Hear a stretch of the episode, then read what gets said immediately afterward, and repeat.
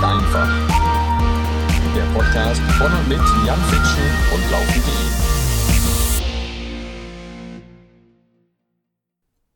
Hallo liebe Freunde des Laufsports. Laufen ist einfach der Podcast von und mit Jan Fitschen und Laufen.de. Das Intro habt ihr gerade schon wieder gehört. Ich liebe diesen Jingle. Ja, wunderbar. Und liebe Leute, versprochen, ich bleibe dabei. Laufen ist einfach. Laufen ist einfach. Man braucht eigentlich nicht viel, um mit dem Laufen glücklich zu sein. Das Wichtigste sind und bleiben die Schuhe. Aber, liebe Leute, so ein bisschen, ne, ihr seid hier wieder in der Runners Nerd Folge gelandet, ja.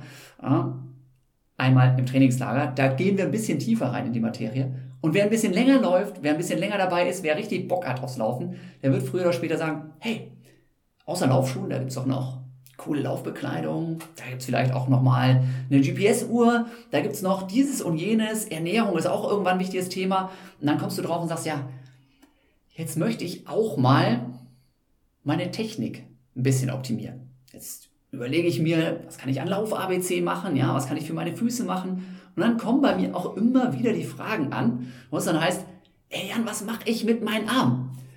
Ich habe nicht den richtigen Winkel, ich habe nicht die richtige Armhaltung, weil irgendwie die Hände sind komisch und dann schlackert das rum, gerade wenn ich müde werde. Was kann ich da machen? Und bisher habe ich immer gesagt, naja, relativ wenig.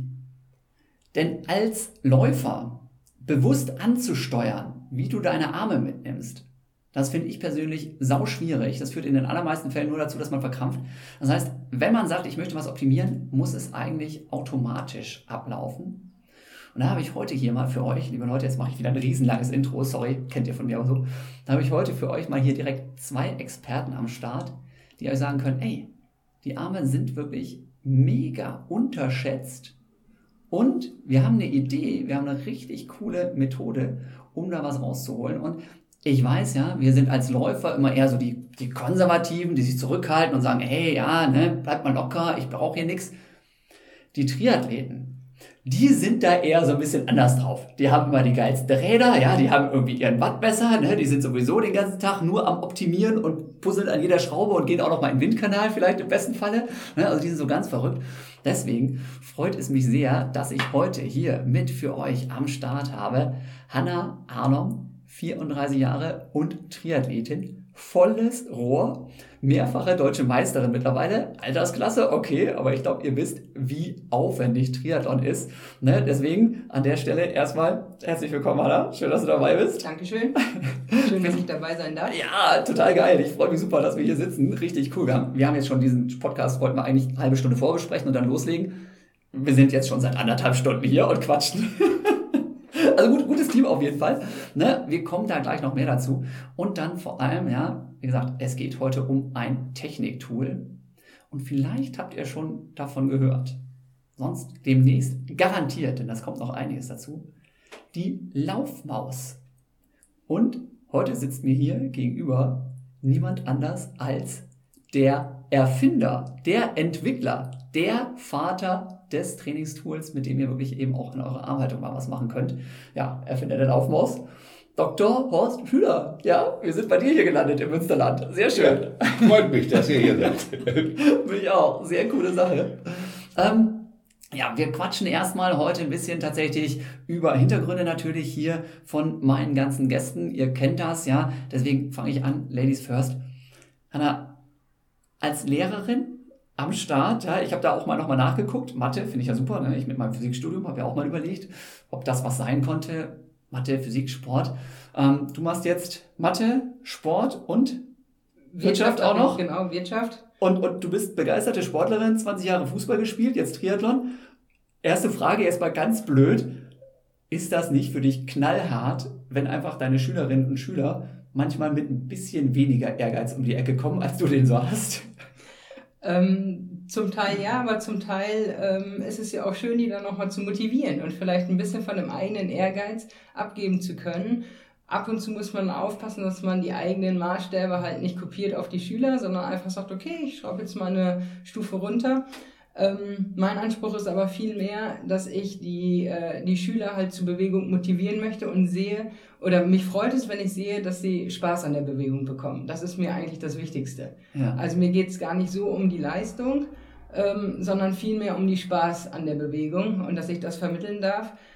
Ich bin allerdings auch an einem Sportgymnasium. Von Okay. daher ist dann der Sportleistungskurs, wer sich dafür entschieden hat, da muss dann auch ein bisschen was kommen. Ja, ja. Also da ist nicht nur der Spaß, es soll immer Spaß machen, auf Ja. jeden Fall, aber da muss dann auch mal ein bisschen mehr Leistung kommen. Ja, und das funktioniert oder erstarren die Schülerinnen und Schüler da vor Ehrfurcht, wenn du sagst, ja, ich war übrigens am Wochenende gerade hier unterwegs und habe jetzt hier irgendwie äh, Sprintdistanz, Mitteldistanz und außerdem bin ich deutsche Meisterin geworden, so ist dann, ah, Hilfe, ich bin heute krank, ich kann nicht mehr zum Sportunterricht, oder ist das okay? Bist du, bist du meistens lieb zu denen? Ähm, ich glaube, ich bin meistens lieb zu denen und äh, es ist, glaube ich, eher, also die freuen sich, glaube ich, dann auch für mich. Ja, und ähm, freuen sich dann auch einfach mit mir den Sportunterricht machen zu können, weil ich das dann halt, wie gerade auch schon gesagt, relativ locker angehe ähm, und ich gar nicht die Leistung von denen erwarte, die ich erbringe. ja, Ähm, es gab mal eine ganz witzige Szene bei den Grundkursen, die halt jetzt nicht, also wir haben ein Wirtschaftsgymnasium und auch ein Sportgymnasium und da können wir dann ähm, in den Grundkursen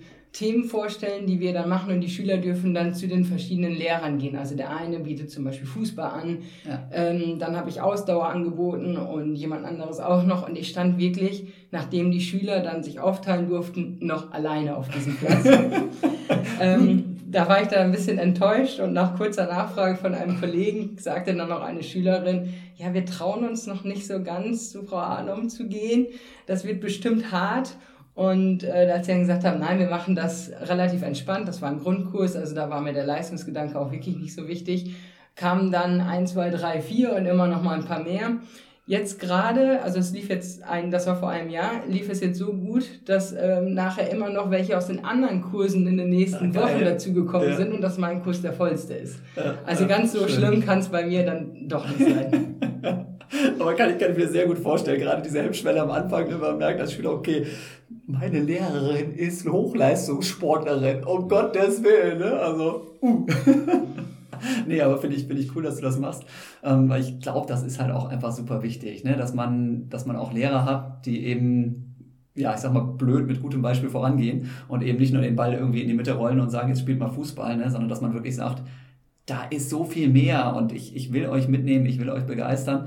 Also großen Respekt, ich habe es nicht hingekriegt da, ähm, habe auch immer überlegt, ich hatte so einen tollen Physiklehrer damals, der es auch so hingekriegt hat, so Begeisterung zu vermitteln. Ähm, ich hatte immer zu viel Schiss, dass ich da die ganze Zeit nur frustriert bin und genervt bin und äh, ja. Also das auf, einen, auf jeden Fall. Aber es gibt ja auch Sportarten, die ich auch nicht so gut kann. Wo Ja, dann zum okay. Beispiel, also wenn wir dann einmal eine Zumba-Stunde machen oder Step Aerobic, da bin ich dann raus. Dann Und das machst du trotzdem mit den Schülerinnen und Das mache ich Schülern? dann eventuell mal einmal eine Stunde, Okay. dann hatten wir eine Menge Spaß und Ja. dann ähm, gibt es eine Expertin, die das meistens kann und dann darf zum Beispiel auch eine Schülerin mal äh, zwei, drei Stunden mal übernehmen oder ähm, das gibt's auch. Also da gibt's ja Methoden und Sport Ja. ist eines der wenigen Fächer, wo glaube ich auch sogar mal die Schüler besser sein dürfen als der Lehrer. Okay, ja, das finde ich ziemlich cool. Und gerade ein Ausdauersportler, Ausdauersportlerin beim Zumba. Äh, ja, ich habe schon Bilder im Kopf. Horst, ähm, ich habe dich gerade schon vorgestellt, ja, Erfinder der Laufmaus, da kommen wir auf jeden Fall gleich auch noch drauf zurück. Aber die Laufmaus gibt es ja nun auch nicht seit Ewigkeiten und du hast ja ein extrem krasses Portfolio an Sachen, die du, die du machst. Auch jetzt gerade, ne, die Laufmaus geht ziemlich steil, aber trotzdem schreibst du parallel an dem nächsten Buch, äh, denkst über äh, gesunde Ernährung nach. Wir haben gerade was, was, Basilikumheu oder über was haben wir geredet da? Oder Oregano-Heu. Oregano-Heu. Also ganz verrückt. Was treibst du eigentlich alles? Ja, du bist, du bist Arzt, du bist Allgemeinmediziner, aber mit tausend Zusatzausbildungen noch. Ähm, erzähl mal ein bisschen Hintergrund nochmal, bitte. Ja, gern, ja. Ich bin ja seit über 40 Jahren jetzt Arzt und äh, schon, wie, wie Hanna jetzt auch sagte, die Lehrer müssen begeistern oder dürfen begeistern. Und mich hat, glaube ich, mein Biologielehrer begeistert. Der hat mir damals gesagt, du, die, die Nahrung, wenn du jetzt was isst, äh, die weiß, wohin sie muss in deinem Körper. Und das äh, habe ich gesagt, ist ja toll, ne? dass der Körper das alles so weiß. Und dann wollte ich aber wissen, woher der Körper das weiß. Und dann dachte ich, naja, Biologie studieren wäre das eine, aber ich glaube, Medizin wäre gut. Denn ich war immer gut da drin, äh, Leute zu, ja, zu trösten, wenn sie beim Sport Probleme hatten oder wer ein Pflaster draufzukleben war, wurde ich mal geholt. Äh, irgendwie hatte ich, glaube ich, einen guten Zugang zu Menschen. Also habe ich Medizin studiert und ich habe es nicht bereut. Bin Allgemeinmediziner geworden, habe äh, Jahrzehnte auch als Hausarzt gearbeitet. Aber meine Hausarzttätigkeit, die hat sich äh, auch natürlich erstreckt auf Gebiete, wo der normale Hausarzt ja eigentlich äh, naja, sagt, ich habe zu, zu wenig Zeit dafür. Ich habe Naturheilverfahren gemacht. Ich habe Akupunktur gemacht, ich habe Sportmedizin gemacht und habe auch äh, Sportler betreut und äh, auch im Leistungsbereich. Und das habe ich wirklich mit Leidenschaft gemacht. Äh, Sport habe ich selbst auch mit Leidenschaft gemacht und daraus ergibt sich das Thema von heute. Nachdem ich mal einen Unfall hatte und das alles nicht mehr konnte und auch nicht mehr als Arzt so aktiv sein konnte und auch nicht mehr den Sport machen konnte, äh, ist die Laufmaus entstanden.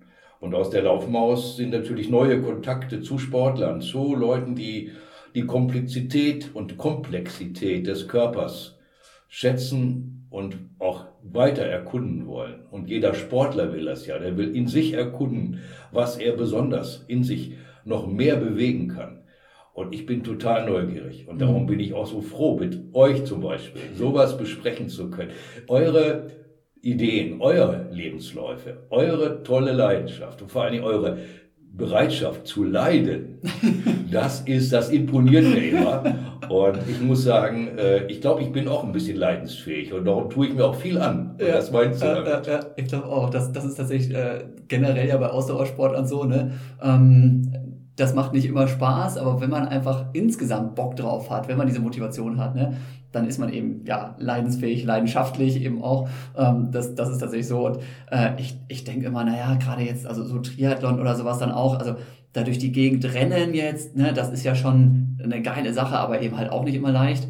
Aber dann eben zusätzlich noch wieder zum Schwimmbad zu düsen und da jetzt so Kopf unter Wasser und man kriegt nichts mit und äh, eine Bahn nach der anderen und dann auch noch Intervalle bis zum Kotzen und dann, dann ist mieses Wetter und vielleicht 5 Grad und miese Regen und dann sitzen die Leute draußen auf ihrem Rennrad und dann kommt auch noch der scheiß LKW vorbeigebraust. Da muss man ja noch ein bisschen härter sein. Ähm, du bist Lehrerin, sogar Fulltime im Moment noch. Ähm, wie kriegst du denn da überhaupt dein Trainingspensum noch rein und wie schaffst du dich da zu motivieren? Rennst du dann vor der Schule nochmal irgendwie 15 Kilometer durch die Gegend? Jetzt hast du vorhin was erzählt von einem nüchternen Lauf noch direkt und oh. Ähm, ja, zum Teil vor der Schule, also kommt drauf an, wie mein Stundenplan ist. Ja. Äh, und also jetzt mit diesem Jahr, mit dem, ähm, dass ich jetzt bei den Profis starte und ja, damit jetzt selbst halt auch Profi bin, ähm, ist es schon schwieriger, weil einfach das Trainingspensum nochmal zugenommen hat. Wir waren jetzt gerade im Trainingslager, also jetzt gerade sind ja auch Sommerferien. Mhm. Äh, ich versuche schon viele Einheiten dann. Wo war der jetzt? War der wir waren jetzt, nee, auf Mallorca waren wir ähm, über Pfingsten, jetzt mhm. waren wir am Fuschelsee in Österreich. Ah ja, okay. Salzburger Land. Ja. Und ähm, dann ist so ein Tag schon auch wirklich teilweise voll. Also ja. dann haben wir lange Einheiten gemacht, vier Stunden, fünf Stunden auf dem Rad, wirklich mit vielen Höhenmetern. Und man kam dann kaum voran, weil halt diese Höhenmeter einen mhm. da so runtergerissen haben und dann direkt vom, äh, vom Rad nochmal angekoppelt. Also angekoppelt heißt dann nochmal eben gelaufen. Ohne Pause, ja. Genau. Ähm, oder nochmal zwischendurch eine kurze Pause und dann standen nochmal nach dem Rad nochmal Laufintervalle drauf. Ähm, wie du sie dann ja auch kennst, dass wirklich nochmal eben bis ja, bis zum Erbrechen, weiß dann. Und danach geht man dann, ja, wieder eine Kleinigkeit essen und dann geht's nochmal ins Schwimmbad. Also so wie du sagst, so nachher ist ja dann immer noch nicht Ende, weil dann kommt ja noch dieser vierte Teil mit Athletik, den, genau, damit das Ganze noch funktioniert. Ähm, genau. Und dann das wohlverdiente Abendessen. Ja. Also manche Tage waren wirklich jetzt durchgetaktet, dass man auch einfach vom vom Tagesablauf dann voll ist. Das ist halt, dieses Pensum kann ich in der Schulzeit dann nicht so ziehen, mhm. da dann eher mal am Wochenende. Ähm, aber sonst ist das mit der Schule noch recht gut zu vereinbaren. Ja. Also das äh, funktioniert. Dann hat man mal später erst ähm, und kann, wie gesagt, vor eine Einheit machen. Oder man kommt mal früher und kann dann nachher ähm, noch ein oder zwei Einheiten machen. Ähm, oder man hat wirklich mal einen vollen Tag. Das ist dann halt mit meinem Trainer abgestimmt, dass da dann halt der trainingsärmste Tag dann gewesen wäre oder so. Also das bekommt man schon voneinander. Ja. ja. Der, der, Stundenplan ändert sich ja nicht jede Woche, da kann man schon ein System reinbringen. Mhm, genau.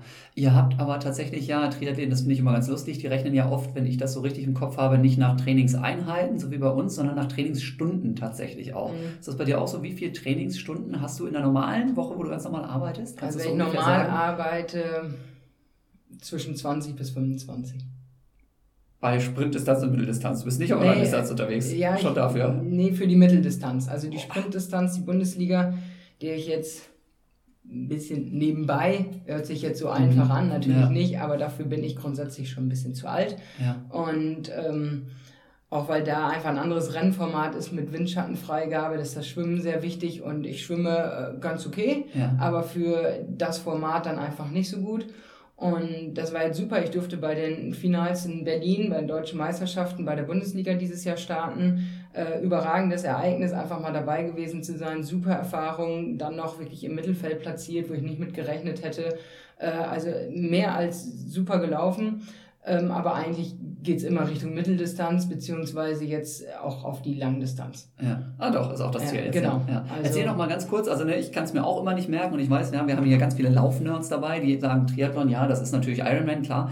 Aber wie lang ist genau Sprintdistanz, wie lang ist genau Mitteldistanz? Und zwischen Langdistanz und Ironman gibt es ja, glaube ich, auch nochmal einen Unterschied, oder? Wie ist das?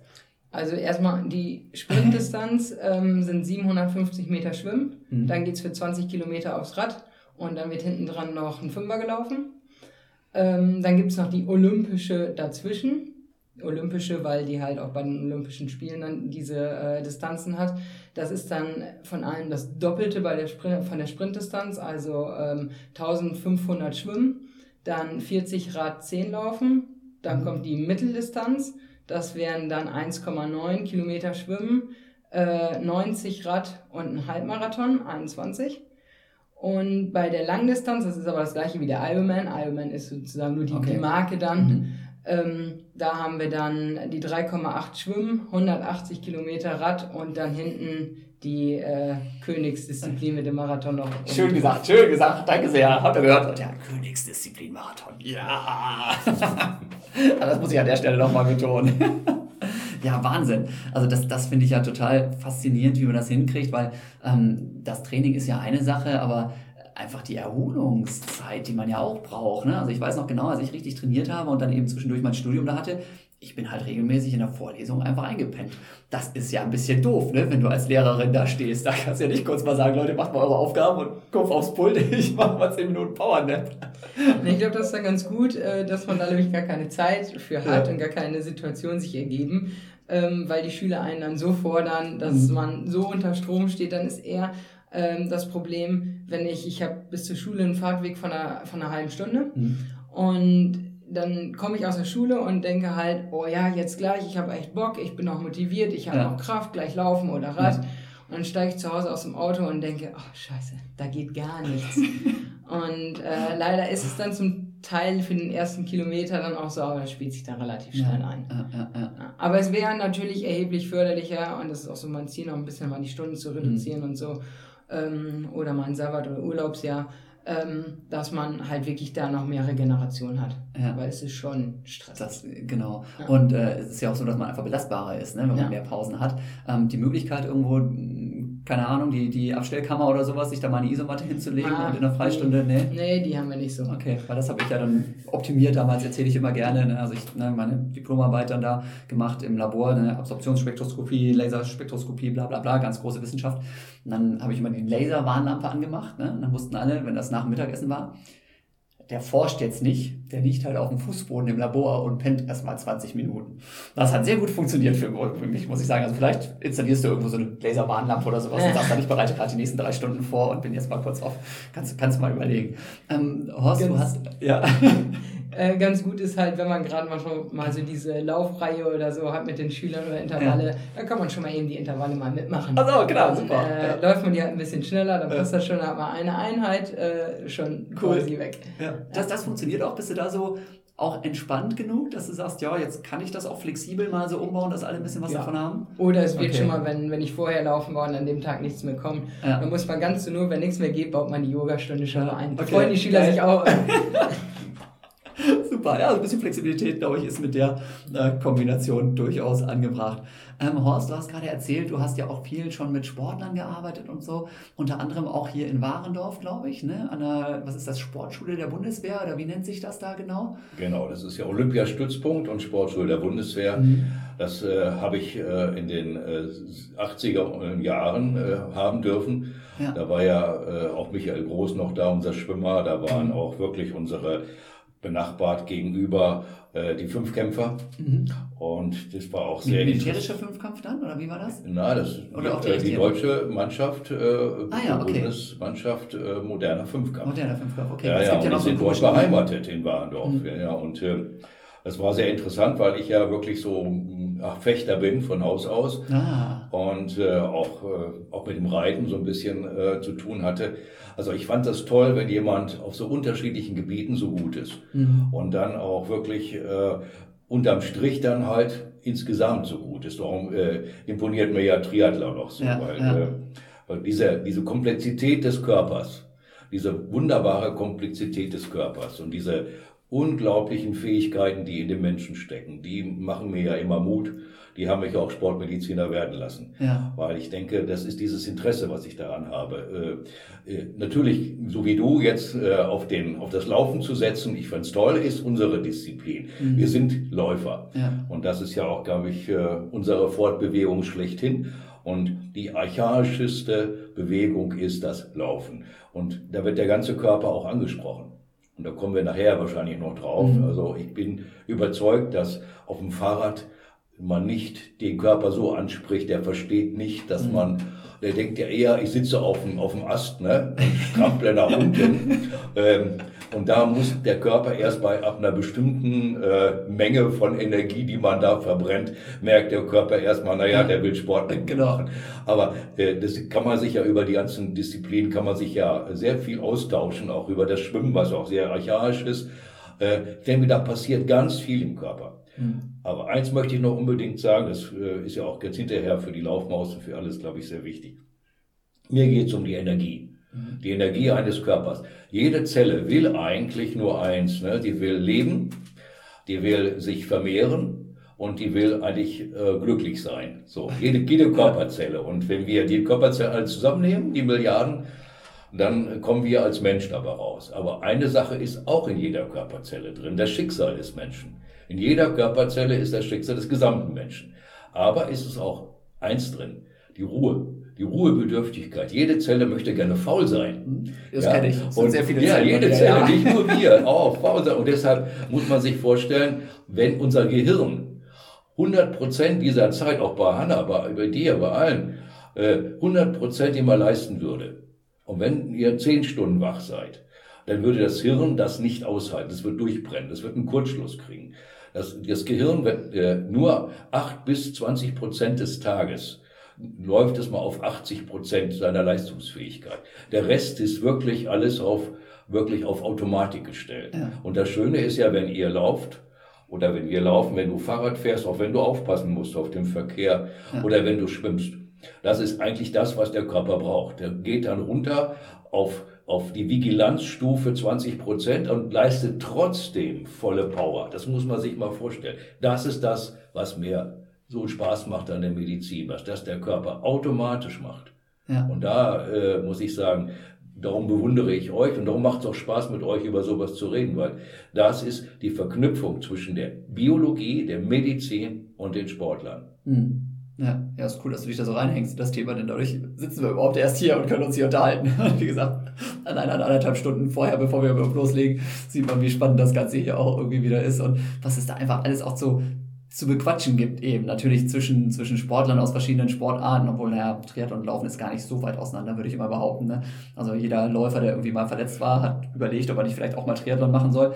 Ich habe dann immer nur gedacht, um Gottes Willen, nee, also erstmal bin ich da viel zu schlecht und alleine, wenn ich an Sprintdistanz denke, bis ich aus diesem Neo immer raus bin. Ja, ich habe bei dir mal geguckt, du, du wechselst wirklich innerhalb von knapp über zwei Minuten oder sowas dann, glaube ich, ne? Ja, kommt Oder drauf sowas? an, da wären zwei dann schon, schon lange. Ist schon lang? Oh. Also, äh, es kommt halt immer auf die Wechselzone ein bisschen Ja. drauf an. Jetzt am Wannsee hatten wir eine sehr lange und auch noch knappe 80 Stufen da hoch und und und. Dann zieht sich das natürlich, Ja. aber der Neo muss innerhalb von 10 Sekunden runter sein. Boah, um Gottes Willen. Schmiert, schmiert man den vorher irgendwie noch in, mit Vaseline ein oder sowas, damit das geht, oder? nee, das geht ganz gut, solange die Dinger noch neu sind, flutschen die wirklich ganz gut. Ich habe Okay. ein Trainingsneo, Ja. da klebt, hatte ich jetzt auch am Fuschelsee an, der klebt mittlerweile echt auf der Haut, Ja. da käme ich nicht mehr so schnell raus, aber Okay. aus den anderen geht das äh, Ja. ganz, ganz gut. Okay, das ist eine schöne Erklärung. Ich dachte, bei meinem lag das jetzt daran, dass ich zugenommen hätte, weil der ist jetzt sieben Jahre alt oder sowas und ich komme da überhaupt nicht mehr rein und raus. Aber das finde ich super, dass das, einfach an der Rein, Alters... das Rein ist äh, dann vielleicht das, der erste Grund, das Raus ist dann das Alter des Neos.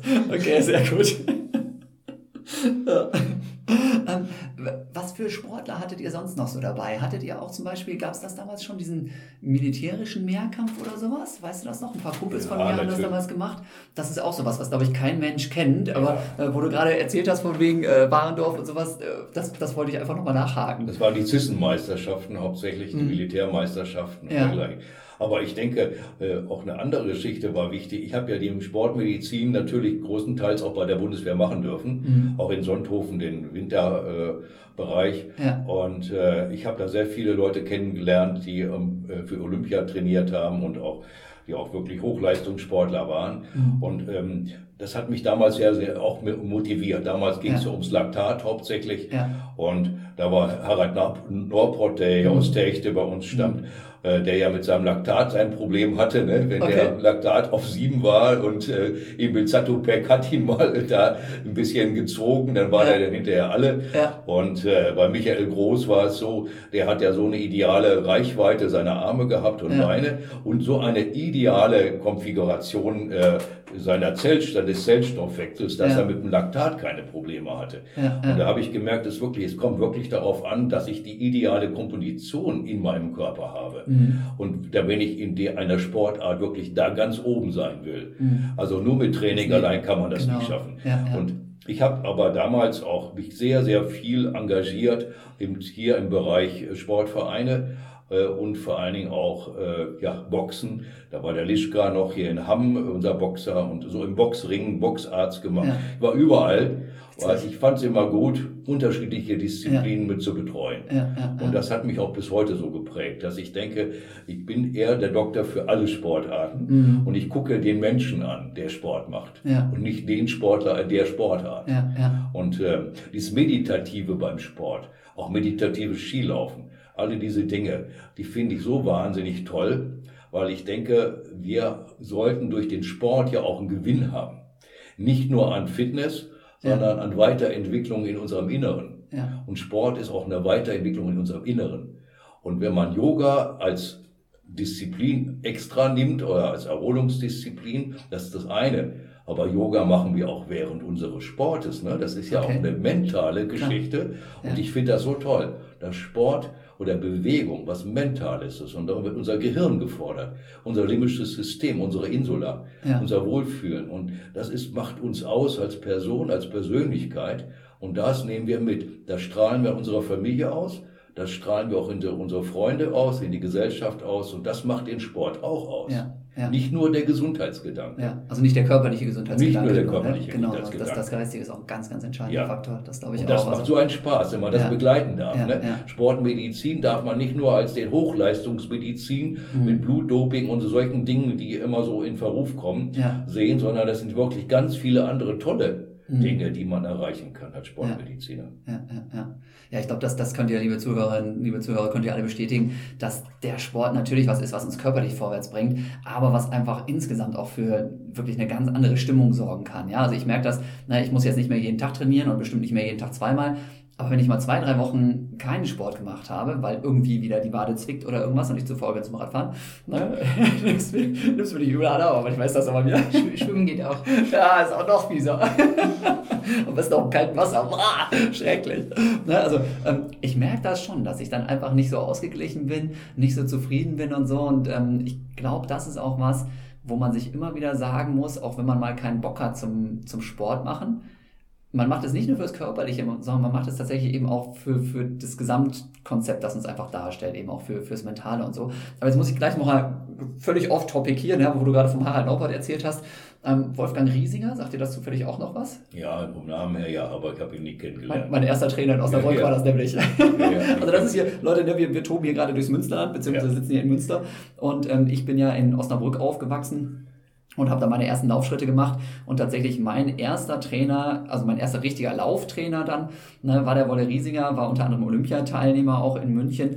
Und der hat mit dem Harald Naupert zum Beispiel hier zusammen trainiert, das ist so eine absolute Legende hier, ne, ähm, von daher, da ist auch wieder ein Connect. Und mein Wattenscheider Trainer übrigens, äh, der Tono Kirschbaum, mit dem, liebe Leute, habt ihr hoffentlich ne, die Folge auch schon gehört, ja, Tono Kirschbaum, gibt es auch eine Podcast-Folge, der Tone Kirschbaum war nämlich auch hier, kommt auch hier aus Münster und hat auch unter anderem noch so als relativ junger, da waren die anderen dann schon so ein bisschen über ihren Zenit hinaus, hat auch bei dem Harald Naupert und bei dem Woller Riesinger sogar noch mit trainiert. Ja, also das ist so ne, die, die Sportler-Connection hier, äh, finde ich immer ganz lustig, wer da irgendwie mit wem da irgendwie äh, zusammen noch durch die Wälder gerannt ist und so. Ich weiß nicht, ob es euch interessiert. Mich interessiert es, deswegen erzähle ich das jetzt einfach und hau das hier raus. So. okay, also äh, kommen wir mal davon nochmal weg. Ich habe ja vorhin in der Einleitung auch gesagt, wir machen erstmal ein bisschen Hintergrund, ein bisschen allgemein, weil gerade dieses Thema Triathlon muss ich auf jeden Fall auch nochmal äh, aufgreifen. Ne, ich habe auch meinen Namenskollegen schon mal angeschrieben, ja, den Jan, den habt ihr vielleicht auch schon mal von gehört, da gibt es auch so einen, Triathleten, der ganz gut ist. Hat mir jetzt noch nicht geantwortet, aber vielleicht lade ich den auch nochmal ein zum Podcast, muss ich nochmal ein bisschen mehr Druck machen. Deswegen fand ich es ganz cool, dass Hanna uns hier so ein paar Insights gegeben hat, auch schon, was das eben heißt, Triathlon zu machen und vor allem, was das eben auch bedeutet, wenn man halt nicht sein komplettes Leben danach ausrichten kann, weil man noch einen normalen Job hat. Denn ähm, ja, für viele von uns ist es ja schon eine große Herausforderung, auch für mich manchmal, zu sagen, ja, viermal die Woche will ich Sport machen. Wie kriege ich das hin? Mit Family, mit Job, mit sonst was. Und dann eben parallel noch Triathlon ne, auf einem deutschen Spitzenniveau finde ich schon richtig, richtig krass. Also nochmal hier Hut ab an der Stelle. Dankeschön. Ähm, Macht auch eine Menge Spaß. ja, sonst wird man es nicht machen, glaube genau. ich. Ne? Man muss schon auch echt genau. ziemlich knallhart auch manchmal zu sich selber sein. Warum wir hier aber sitzen, ja, in erster Linie natürlich, ähm, ist eben, dass diese Laufmaus, die wir jetzt schon ein paar Mal angesprochen haben, eine ganz, ganz spannende Geschichte ist. Hintergrund dazu, also ich habe da tatsächlich auch vor, ich glaube, einem halben Jahr oder sowas das erste Mal davon gehört, beziehungsweise vorher schon ein paar Mal davon gehört. Aber ich bin so ein typischer Skeptiker. Ne? Ich sage immer so, um Gottes Willen, alles Quatsch. Ne? Als die ersten Carbon-Schuhe rauskamen, habe ich gesagt, ja, ja, ne? Nike macht wieder einen großen Werbegag und so. Ne? Und dann habe ich auch gar keine gekriegt. Ne? Dann habe ich aber irgendwann die ersten Studien gekriegt und gesagt, naja, klar, ne? da haben sie ihre Studien gemacht. Ne? Wer weiß, wer die wieder gemacht hat. Und dann wurde das aber immer mehr und immer mehr. Und irgendwann habe ich die Dinge auch mal selber angezogen und gesagt so, alter Schwede, was ist das denn? Na, und man, man kann jetzt vielleicht die Laufmaus nicht direkt mit Carbon-Schuhen vergleichen, aber es zeigt einfach wieder, dass, selbst wenn man ein Skeptiker ist, es immer wieder Entwicklungen gibt, wo man sagt, was geht hier denn ab? Genauso Sporternährung, ja, für Morden mache ich ganz viel Werbung, wisst ihr auch. Habe ich auch am Anfang gedacht, naja gut, äh, Energiegels gibt es seit Ewigkeiten, Sportgetränke gibt es seit Ewigkeiten, tut sich nichts. Doch, es tut sich was. Und in der Linie, wie gesagt, gehe ich jetzt noch ein Stückchen weiter. Die Arme, die Körperhaltung, der Oberkörper generell, machen wir nichts, können wir nichts machen. Doch, wir können was machen. Mit der Laufmaus. Die Laufmaus ist, tatsächlich der Name ist ja schon witzig, ne? kann man sich auf jeden Fall gut merken, ist im Prinzip ein ganz bisschen wie so eine Computermaus, ich das mal so sagen darf, jetzt werde ich gerade böse angeguckt von, oh, doch, darf, darf ich so sagen, so, so ein bisschen als grobe Orientierung. Also man hat im Prinzip ein sehr leichtes Tool, das man in die Hand nimmt beim Laufen und das dadurch tatsächlich die Armhaltung optimiert, die Oberkörperhaltung optimiert. Wir hören gleich noch viel, viel mehr dazu, wie es funktioniert, denn ähm, ich bin der Laie, ich merke nur, es funktioniert bei mir anscheinend. Ich habe das Gefühl, ich, ich laufe lockerer, in den Schultern lockerer. Ich brauche über meine Armhaltung nicht nachzudenken, wenn ich dieses Tool nutze, aber ich profitiere davon. Vielleicht kennt ihr das auch bei mir persönlich. Ich habe ja links immer so einen komischen, so, so einen Trommelschlag am Arm, das sieht ganz schrecklich aus und wird auch immer schlimmer, je, je länger ich laufe und äh, desto weniger ich stabil und ähnliches mache. War aber schon immer da. Da habe ich immer gedacht, das sieht nicht nur unästhetisch aus, es ist einfach auch Energieverschwendung. Und ich persönlich habe das Gefühl, ich nehme einfach diese Dinger zum Joggen mit und es wird dadurch besser. Ja, und deswegen finde ich es super cool, dass wir, wie gesagt, hier auch mit dem Erfinder dieser Laufmaus sitzen und die Story dahinter ist ja abgefahren. Äh, du hast es gerade schon erzählt, Horst, du hast dein Leben lang irgendwie Sport gemacht, warst da immer aktiv und dann hat es dich mal so richtig zerrissen mit einem Autounfall und dann ging nichts mehr. Was hast du gemacht? Bist du irgendwie, äh, keine Ahnung, hast, hast dein Auto zerschrottet, bist du irgendwie umgefahren worden? Was war da und was, was ging dann danach so ab? Oder kannst du nicht drüber reden, weil traumatisch und irgendwie am liebsten verdrängen? Also äh, ich verdränge äh, die Bilder, äh, ja. aber ich kann da gut drüber erzählen, weil es war ein einschneidendes Erlebnis, was ich aber auch verarbeitet habe. Ja. Es war, ich habe Gott sei Dank noch nie einen Autounfall gehabt, äh, sondern äh, ich dachte, ich komme da auch wirklich drum herum. Aber diese Szene, äh, dass man das letzte Auto in einer Reihe ist auf der Autobahn und man wird erwischt von hinten, Ja. dass diese, diese Angst hat jeder irgendwo, glaube ich. Das ist, glaube ich, auch archaisch. Und äh, so war es bei mir. Von mir war keiner. Ich war Linksabbieger äh, an einem Wintertag, vor, kurz vor Weihnachten, auf dem Weg zum Hausbesuch. Ein ganz normaler Tag, es war noch dunkel. Und es kam mir Gegenverkehr entgegen. Ich musste halten, blinkte nach links und äh, ein Zehntonner mit 70 ungebremst, ungebremst ist mir in mein Auto hinten reingefahren. Und ich bin dann mit meinem Auto äh, 20, 30 Meter durch die Luft geflogen. Und der Sitz ist abgebrochen, Gott sei Dank, weil es ein Kleinwagen war. Äh, sonst hätte ich nicht überlebt. Äh, das waren 25G äh, Okay. Beschleunigung, wie man ausgerechnet Was- hat. Das was hat ein überlebt man glaub ich, normalerweise fünf Oder nicht. sowas? Oder was, was hat ein Jetpilot? 15G 15 hat daneben. ein Schleudersitzausstieg, ja, ja. Und da das nicht arithmetisch, sondern in Potenz geht, Ja. ist das eine Energie, die man eigentlich nicht aushält. Ja. Und ich habe wirklich sehr viel Glück gehabt, aber äh, durch diese Zerreißung der Gefäße im Gehirn hat es geblutet ins Rückenmark. Bandscheiben sind rausgehüpft dabei in der Halswirbelsäule und das heißt also eine Deafferenzierung, das heißt also nicht nur ein Nerv, äh, sondern Rückenmarkschädigung. Und das äh, bedeutet, äh, sowohl die Arme als auch die Beine sind in Mitleidenschaft gezogen und zwar derbe, Ja. mit Schmerzen, mit Einschränkung der Beweglichkeit. Und da kann man auch nicht sofort operieren, weil die Glia da hinten so flüssig ist. Ich musste lange warten, bis man mich operieren konnte. Da gab es auch nicht viele, die es konnten.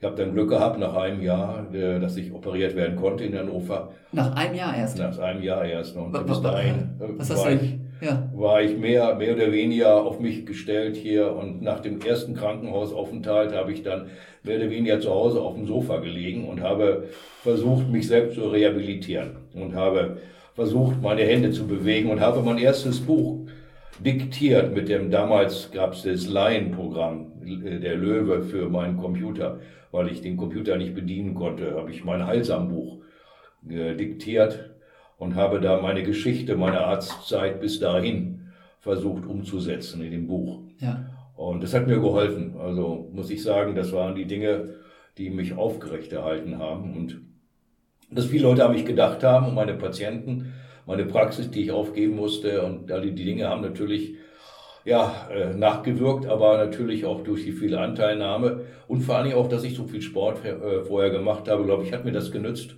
Ja. dass ich wieder rehabilitiert wurde. Letztendlich 50 Prozent hat die Operation gebracht Hm. und die anderen 50 Prozent habe ich selber gemacht. Denn Ja. ich konnte nicht zu einem normalen äh, Physiotherapeuten, denn die kannten sich mit so einer komplexen Operation und den Folgen nicht aus und du kannst nicht an einer, an einem Nerv, an einem Arm, an einem Bein arbeiten bei mir, sondern wenn ein Rückenmark geschädigt ist am Halswirbelsäule, dann hast du ganz andere Dinge, die da äh, kaputt sind und äh, die Handhaltung habe ich dann wirklich schätzen gelernt, die ich dann zur Laufmaus äh, hinterher, Laufmaushandhaltung äh, rausgefunden habe. Die ist eigentlich diejenige, die den gesamten Körper entspannt. Nämlich eine, eine Außendrehung des Unterarmes und eine ganz bestimmte Handhaltung, die bei der Laufmaus hinterher äh, eine Rolle spielt. Und die war für mich eine therapeutische Handhaltung. Ich habe das nicht als Arzt gesehen zu Anfang, sondern als Patient. Ja. Einfach versucht, so eine Position einzunehmen, dass es mir am besten ging, dass ich wieder gehen konnte, dass ich schmerzarm stehen konnte, dass ich wie Schritte machen konnte, dass ich auch wenig Schmerzen hatte im Bereich des Oberkörpers und wieder besser Luft kriegte. Und meine Mhm. Herzrhythmusstörung, die ich ja hatte durch die äh, Halswirbelsäulentrauma, äh, weniger wurden. Mein Blutdruck war hoch, der, ich bin immer enorm gewesen und auf einmal hatte ich hohen Blutdruck. All die Dinge habe ich therapieren können über die Armhaltung. Ja. Und äh, dadurch haben sich die Rippen anders äh, gestellt und der weiter. Und ich habe das hinterher mir erklärt, als Arzt, warum das so ist. Aber gemacht habe ich das als Patient. Ja. Und das Ja. war eigentlich etwas, wo ich denke, die meisten Empfindungen in der Medizin und in der Biologie sind wirklich so entstanden aus der Anwendung heraus, aus der Not heraus und nicht, weil man eine Hypothese in die Welt gesetzt, also ich will die jetzt beweisen oder ich will Mhm. zur Fall bringen. Ja. Und das kann ich nur sagen, kann ich jeden, auch jeden, der ein Problem hat, körperliches Problem oder ein Trauma oder irgendeinen großen Verlust von Körperteilen, was immer durch Unfall oder durch Verletzung, macht eure eigenen Erfahrungen. Mhm. Versucht da rauszukommen aus der Nummer und nehmt nicht eine Standardtherapie, Ja. sondern versucht selber. Ja. Und das ist, glaube ich, ganz entscheidend. Hört in euren Körper rein, Ja. was der euch sagt. Und das kann jeder, da muss man nicht Arzt sein. Mhm. Nur ich habe hinterher das große Glück gehabt, dass ich Arzt ja bin, dass ich es erklären konnte. Mhm. Und ich habe dann wirklich diese Laufmaus entwickelt, weil sie wirklich wie eine Maus war in meiner Hand. Ja. Die sah aus wie eine Maus, nachdem Ja. ich sie geknetet hatte aus Ja. Luftknete. Und ich war nicht mehr alleine. Mhm. Ihr kennt dieses Gefühl, Mhm. wenn man mit leeren Händen läuft und Ja. äh, dann durch die Gegend, weil man was in den Händen hätte. In beiden Kinder haben das Mhm. ja schon beim Laufen lernen. Mhm. Die nehmen irgendwas in die Hand ja, und können auf einmal gerade gehen. Und ich hatte wirklich dann einen Begleiter. Die Mhm. Laufmäuse in den, Handen, in den Händen waren für mich ein Begleiter. Ja. Ein Begleiter, der mich gerade hielt, der mir begleitete, auch mit meinen Schmerzen. Und durch diese Laufmaus wurden die Schmerzen besser. Mein Blutdruck normalisierte sich. Alles wurde besser. Und ich habe gesagt, das kann nicht wahr sein. Ja. Das musst du ergründen. Ja. Und habe dann gedacht, das muss doch irgendwo schon geben. Und ich habe kein vergleichbares Teil gefunden, Mhm. auch keine Erklärung, die schon irgendwo mal zu einer Erfindung geführt hatten, Ja. ähnlicher Art. Ich Ja. habe es nicht geglaubt, Ja, ja, aber es ist so. Ja, das ist ganz witzig. So im Nachhinein habe ich dann tatsächlich auch so, so halbgare Ansätze gefunden, wo wir auch sogar bei uns in der Trainingsgruppe damit rum experimentiert haben. Ne? Also dieses Problem mit der Armhaltung, ne, das hat mein Trainer natürlich auch gesehen. Und dann hieß es so, Jan, jetzt nimmst du hier mal zwei Stöckchen in die Hand und rennst mal mit diesen Stöckchen. Ja, nimmt man natürlich nicht ernst und so, ne? Und dann hörst du damit auch schnell wieder auf. Ne? Und dann habe ich mit Herbert Steffni irgendwie, ist ja auch so, so eine Lauflegende, mal gequatscht. Und der sagte, ja, sein Bruder hat ihm irgendwelche Tannenzapfen in die Hand gedrückt. Genau so ein Ding. Dann spreche ich mit dem nächsten Kumpel, der sagt, ja, ja, mein, mein äh, Orientierungslaufkumpel aus Australien, der hat so und sowas gemacht. Aber es ist halt so nicht ganz zu Ende gedacht, immer bei diesen Geschichten. Und mit der Laufmaus habe ich jetzt das Gefühl, okay, die Idee, die haben vielleicht so im, in Grundzügen schon viele andere gemacht, aber es war halt noch keiner so krass wie du dazu gezwungen, das Ding wirklich auch konsequent durchzuziehen. Wirklich zu sagen, ey, ne, weil ein bisschen schneller laufen ist eine Sache. Aber überhaupt wieder nach so einem Unfall wieder richtig Sport machen zu können und sich vernünftig bewegen zu können, das ist natürlich eine ganz, ganz andere Motivation. Da geht man natürlich noch viel tiefer rein in die Materie. Und, und du hast das gerade gesagt, du hast dann mit, mit Knete angefangen tatsächlich. Ne? Also du hast dich langsam wieder hochgearbeitet, erst irgendwie die Hand bewegen, dann die Füße bewegen, dann spazieren gehen und dann hast du gesagt, so, und jetzt muss ich zusehen, dass ich eben auch den Oberkörper wieder auf die Kette kriege, dass ich einfach die Arme vernünftig mitnehme. Und dann hast du geknetet und bist mit Knete hier durchs Münsterland ge gewalkt oder weil laufen war das ja wahrscheinlich dann noch nicht. Ja, ich, na, zu der Zeit hat mich noch jeder Rollatorfahrer überholt. Ja. Aber ich habe das mit Luftknete geformt und habe das über Jahre immer wieder optimiert, diese Luftknete. Und äh, ähm, habe dann über, denke ich mal, mehrere Jahre gedacht, naja, das ist jetzt okay und äh, wurde auch immer besser mit meinen Beschwerden. Und ich habe sogar noch Osteopathie dann gelernt Mhm. und habe über die Hand, äh, die mich andere Leute wieder versucht habe anzufassen, obwohl ich wenig spürte, habe ich daraus wieder mehr spüren gelernt. Und da ich ja vorher sensomotorische Einlagen auch verordnet hatte an meine Patienten, habe ich dann auch die Sensomotorik erkannt, die dabei eine Rolle spielt. Nicht nur die Stellung der Hand und des Ja. Armes, sondern die Sensomotorik. Habe ich dann mit der Sensomotorik beschäftigt, die in der Innenhand stattfindet. Mhm. Und wir haben da eine wahnsinnige Fläche, die Handinnenfläche, die un unglaubliche Anbindung ans Gehirn hat. Wie kaum ein anderes Körperteil. Also die, vielleicht der Zunge entsprechend. Ja. Und das muss man sich mal vorstellen, was da verloren geht, wenn wir diese Kontaktpunkte, die direkte Verbindung zu unserem Inneren, vor allem zum Gehirn, zum wichtigsten Teil unseres Gehirns, dem Empfindungssystem des Persönlichkeitszentrums haben und auch zu, zu dem Kleinhirn, zu dem vierten Ventrikel, wo alle Hirnnerven sind. Das habe ich mir alles hinterher erst erklärt. Ja. Aber das war die Wirkung. Und dann habe ich gemerkt, meine Güte, das muss man ein bisschen anders machen. Das muss man ein bisschen leichter machen. Mhm. Und noch mehr Kontaktpunkte. Es muss ein bisschen systematisiert werden. Ja. Und dann habe ich 3D-Drucker angesprochen Mhm. und habe Gott sei Dank ein junges Team hier in Münster gefunden. Und das ist ja tolle, dass man als Älterer, wenn man mit in einer tollen Stadt wie Münster zum Beispiel äh, gut ausgebildete, gut äh, geförderte junge Menschen findet, die auch mit der Sprache des Herzens anzusprechen sind, die also, also Münster, Münster ist eine totale Studentenstadt hier, Leute, ne? für alle, die Münster nicht kennen. Ja, also meine Frau hat ja auch studiert, eine richtig, richtig coole City. Also, ne, ist jetzt nicht irgendwie Berlin und so ein Riesending oder sowas, aber hier lässt sich wirklich aushalten. Und wie gesagt, sehr viele natürlich irgendwie Studenten, super motivierte Leute. Ne, deswegen sorry für die Unterbrechung, aber ja. es kennt nicht jeder Münster und weiß, was das zu sagen hat. Außer vielleicht ne, den, den, den Tatort, Münster Tatort, ne, vielleicht auch ganz großer Fan davon. So, sorry. aber, aber als Älterer kann man wirklich schätzen, gerade wenn man nicht mehr so, so fit ist, äh, wenn man sehr viel Verständnis bei Jüngeren findet. Ja. Und äh, darum äh, haben die mir dann auch geholfen, haben gesagt, komm, dann machen wir doch mal ein 3D-Modell draus. Und haben dann die Geduld mit mir aufgebracht. Das ist auch wichtig, ja. dass ich das sage, dass die jungen Leute die Geduld hatten, mit mir das zu optimieren. Ja. Diese 3D-Form zu optimieren. Und als sie dann fertig war, dann äh, habe ich gedacht, jetzt guckst du doch mal, wo es sowas schon gibt in der Welt. Mhm. Und das gab es nicht. Und das hat mich ermutigt, als Patent anzumelden. Mhm. Und äh, das hat mich viel Geld gekostet ja. und ich habe mir das aber geleistet. Ich habe ja. gesagt, das Ding hat mir so geholfen. Ja. Äh, das muss auch anderen helfen können, auch wenn sie nicht traumatisiert sind. Wenn sie Sportler sind, wenn sie Jugendliche sind, Kinder vor allen Dingen, auch Ältere, die am vielleicht äh, äh Gehbeschwerden haben. Also, ich habe gesagt, ich investiere in das Patent. Das ist nicht billig. Und es was, hat was Gott sei Dank nach ja, es hat erstmal, erstmal musste ich sagen, ich habe Schweineglück gehabt, dass ich in anderthalb Jahren das Patent hatte. Viele Menschen, äh, viele Patente brauchen vier Jahre, um ja. patentiert zu werden.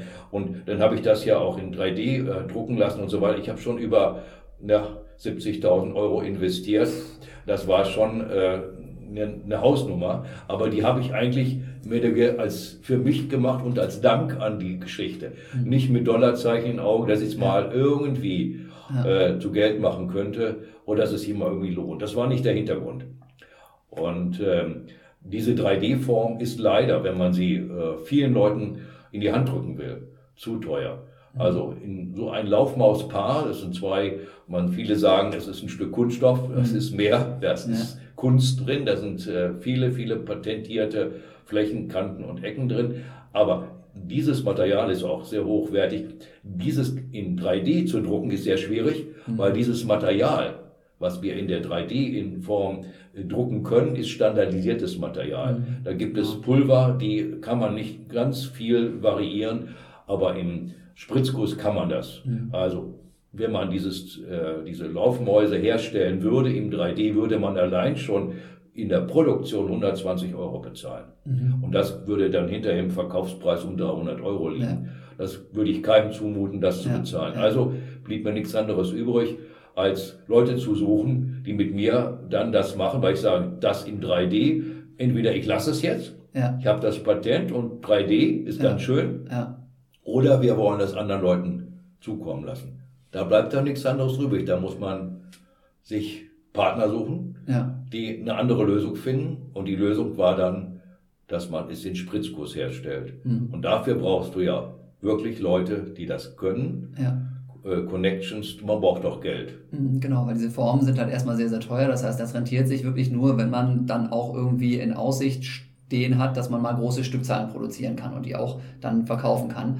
Genau. Äh, was natürlich dann ein ganz anderer Ansatz ist. Ne? Man sagt, okay, man macht das jetzt mit dem Drucker und dann kann man auch mal irgendwie zehn Stück irgendwie produzieren und sagen, für meine guten Freunde und ne, vielleicht für ein paar Leute, die viel Geld ausgeben.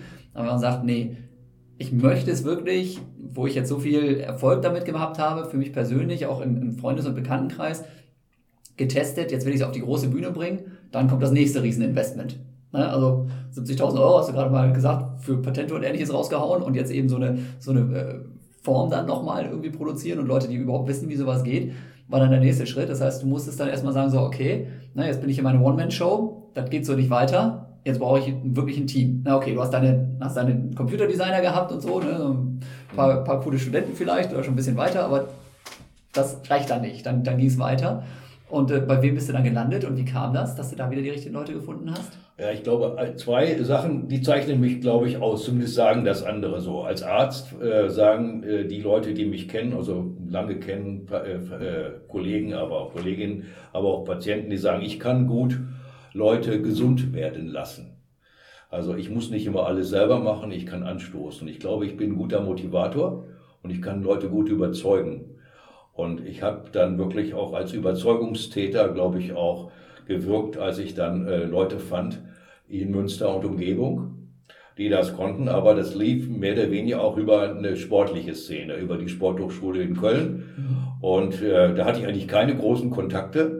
Aber ich bin da mit offenen Armen empfangen worden und war gleich weitergeleitet worden äh, zu äh, Herrn Ute Möller, zu Martin nach Emstetten mit seiner Agentur und mit seinen äh, sportlichen äh, Erfahrungen und seiner Mach-Mit-Organisation und dergleichen.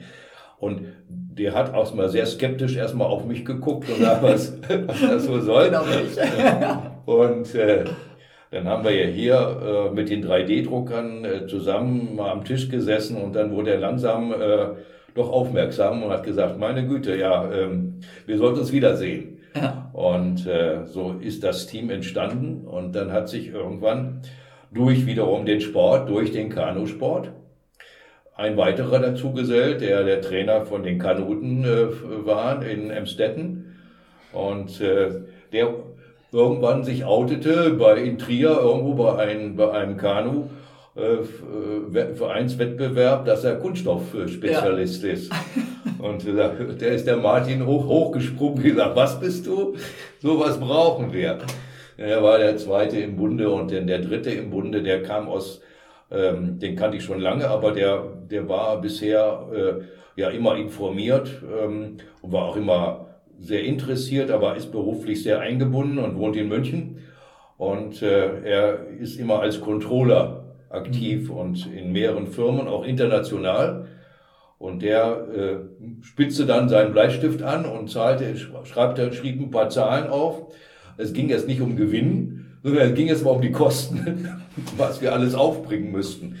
Und dann waren dann äh, irgendwann so Zahlen im Spiel von 200.000 Euro, die man als Konkurrent mal aufnehmen müsste, damit wir überhaupt Werkzeug produzieren können und damit wir überhaupt starten können. Und dann haben wir uns in die Augen geguckt. Äh, da wollen wir uns das antun und seid ihr leidensfähig genug, wenn es schief geht. Meine, meine 75.000, äh, die liegen jetzt hier auf dem Tisch. Das habe ich äh, zwei Paar gedruckte Laufmäuse dafür. Das ist ganz schön teuer. Da ich sonst einen großen Mercedes für. Äh, aber das stehe ich zu, habe ich gesagt. Das stehe ich zu. Ähm, das ist mein jugendlicher Leichtsinn jetzt. Aber äh, wenn ihr das Geld aufnehmt mit mir zusammen, äh, und da war ich wirklich ganz baff, dass die gesagt haben, wir haben alle gute Jobs, wir müssen das nicht, wir brauchen das auch nicht für unser Ego, wir machen das einfach, weil wir ganz viel Spaß haben, dieses Ding auf die Bühne zu bringen und erfolgreich zu machen. Wenn wir dabei sein können, etwas Novität, die es noch nicht nirgendwo gibt. Und das Ding, was wirklich ganz viele hinterher sagen, boah, dass es das auf einmal gibt, ihr habt das gemacht, dabei zu sein, ja. das Ding, dieses Baby auf die Welt zu bringen. Es ist wie so ein Gynäkologe. Ne? Und äh, es ist irgendwo letztendlich, glaube ich, diese Begeisterung. Ja, wirklich dieses selber, Baby selber da hinzubringen. So, ne? man, so. Und ja. diese Begeisterung, die hat angehalten, die wird immer, immer stärker. Ja. Und das ist etwas, ich hatte zu Anfang wirklich Sorge. Mhm, Überfordere klar. ich die? setze ich denen jetzt ein Floh ins Ohr und die vertrauen mir als Arzt, dass ja, das wohl schon alles okay ist. Und da kam sogar Unterstützung von Sportseite. Und das fand ich so. Da muss ich ganz ehrlich sagen, die Hanna war da äh, mit der unterwegs, weil sie da in, von Emstetten äh, natürlich nicht, es nicht weiter zu Martin. Ja.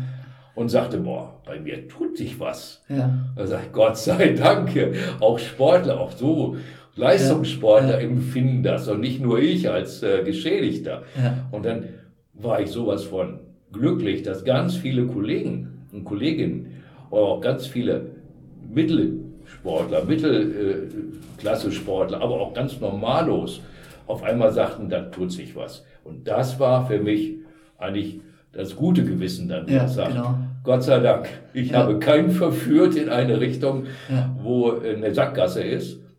Und das ist heute noch so. Und ich bin sowas von begeistert. Es wird, der Horizont wird immer weiter immer klarer, immer blauer. Und wir wissen gar nicht, wo es noch alles hingeht. Das ist unglaublich. Ja, ja. Dieses richtig, kleine Ding, richtig die Laufbahn. Und die ganze Zeit, das ist vielleicht wie vor so einem Wettkampf, ne? wenn du weißt, okay, du hast jetzt ganz viel investiert, aber irgendwie bist du noch, noch panisch und weißt nicht, was genau passiert. Und dann so langsam merkst du, ja, du kommst ins Rollen ne? und es geht vorwärts und so. Und man, man hat einfach ein gutes Gefühl, dass man so dahin will, wo man eigentlich so ein bisschen von geträumt hat. Ja, und dann sagt mir Martin, der Jan Fitschen, der hat auch sich drauf gewählt, das kann nicht wahr sein. Ne? Und, und Es der, ist der doch so ein ganz kritischer. Ja, genau, der, der hat so oft bei mir angerufen und gesagt, so jetzt mach mal, jetzt mach mal, jetzt mach mal. So, ja, ja, ich habe gerade keine Zeit und dann doch wieder. Und dann bin ich damit laufen gegangen und habe gesagt, hey, es, es gibt's ja nicht, ne? der hat hier keinen Quatsch erzählt, das ist ja echt abgefahren. Na, aber da, da, äh, das ist jetzt hier mein Podcast, deswegen hole ich mir natürlich immer, immer Gäste rein, die dann auch hier ähm, äh, unbefangen quasi was erzählen zu den Sachen. Ja, unbefangen ist jetzt auch Quatsch, aber ähm, ich kann ja viel erzählen. Aber Hanna, wie, wie war das bei dir? Hast du auch erst gesagt, sag mal, ihr spinnt oder äh, kennst du den Martin so gut, Ja. dass du gesagt hast, ich weiß, dass der kein, kein Quatsch erzählt? Nee, eigentlich kenne ich den Martin, oder kannte ich bis dahin noch gar nicht, Ah. sondern ich kannte den Typen mit dem Spritzguss. der kann nämlich okay, nicht nur Kanu fahren, sondern der läuft auch und macht auch Triathlon. Ja. Und äh, derjenige stand dann irgendwann mal vor, ich weiß gar nicht mehr, zwei Jahren oder anderthalb Jahren, dann äh, kurz vor Weihnachten bei mir im Wohnzimmer und sagte dann, da ging es um Triathlon-Bekleidung, weil er was abholen musste Ja. äh, für unseren Verein und hat mir dann erzählt, ja, ist noch alles nicht in trockenen Tüchern, wir müssen mal gucken, aber da geht was. Und ähm, habe ich erst gesagt, ja, na, ist auch einer, der den ich total schätze, äh, aber erst habe ich gedacht, was erzählt er denn da? Das ist eigentlich nicht so seine Branche. Und dann ähm, kam dann der Tag, wo er sagte, hier, äh, ich habe dir doch mal erzählt, so und so. Und ähm, das sind übrigens jetzt die Laufmäuse. Äh, habe ich die ganz skeptisch angeguckt und gesagt, okay. Und die sollen jetzt nochmal was bringen. Genau. Und dann, und dann ähm, habe ich gesagt, teste doch einfach mal und guck mal ein bisschen. Das sind jetzt noch die aus dem 3D-Drucker. Und ähm, ja, dann ähnlich wie bei dir, also beziehungsweise anders, ich bin eher auch dann so auf der Läuferseite und sehr skeptisch und nicht so die Triathletin, die jedes Gadget direkt kauft. Und so Carbon-Schuhe habe ich auch erst verweigert und gesagt, alles nur Kopf. Und Ja. ähm, hat sich dann auch nicht so rausgestellt. Aber auch bei der Laufmaus habe ich gedacht, naja, gut, netter Kerl, ähm, tu ihm mal den Gefallen, gehst mal dreimal mit laufen, mal gucken, Ja. was das so bewirkt. Und hat dann genau den gleichen Effekt wie du. Also es bringt wirklich was. Ähm, ich hatte von 20 Jahren Fußballspielen beim Laufen, also hier Ellbogen raus, eher seitlich gelaufen, damit die Gegner Sehr nicht breit, kommen. Genau. ja. Und ähm, ist halt nicht so ökonomisch. Und Ja. da helfen die Laufmäuse mir persönlich extrem. Ähm, ich habe sie dann auch mal meinem Vater gegeben, der eher ein bisschen gebeugter läuft. Und da war, der liebt die Dinger, der läuft damit viel aufrechter, viel mehr, äh, bekommt viel besser Luft. Ähm, der Puls geht runter, das mit dem Puls merke ich auch. Äh, dann hatte ich eine Zeit lang wirklich auch mit dem Darm Probleme, dass der irgendwann, besonders wenn ich nachmittags gelaufen bin, anfing zu gluggern. Wenn ich da die Laufmäuse wirklich mitnehme auf längeren Strecken, dann habe ich auch durch die äh, geringere Erschütterung oder was da genau passiert, da müsste man dann wieder den Horst fragen, der kann das dann alles erklären. Bei mir ist das dann einfach Hilf, gut, Genau. mache ich. Ja. Ähm, also ich bin mittlerweile wirklich absoluter Fan von den Laufmäusen. Bei den Intervallen tue ich mich noch ein bisschen schwer damit, äh, aber da kann man ja vielleicht nochmal dran arbeiten. Aber Grundlageneinheiten oder auch wenn man ähm, mal im Trail irgendwie Teutoburger Wald ähm, läuft, dann finde ich die absolut super und Ja. äh, genau, kann die einfach nur jedem empfehlen, äh, egal auch in welcher äh, Klasse man irgendwie startet. Also sowohl wie jetzt zum Beispiel mein, mein Vater oder ähm, der einfach nur mal laufen geht oder Laufanfänger, die das dann auch von Anfang an eine vernünftige Technik erlernen.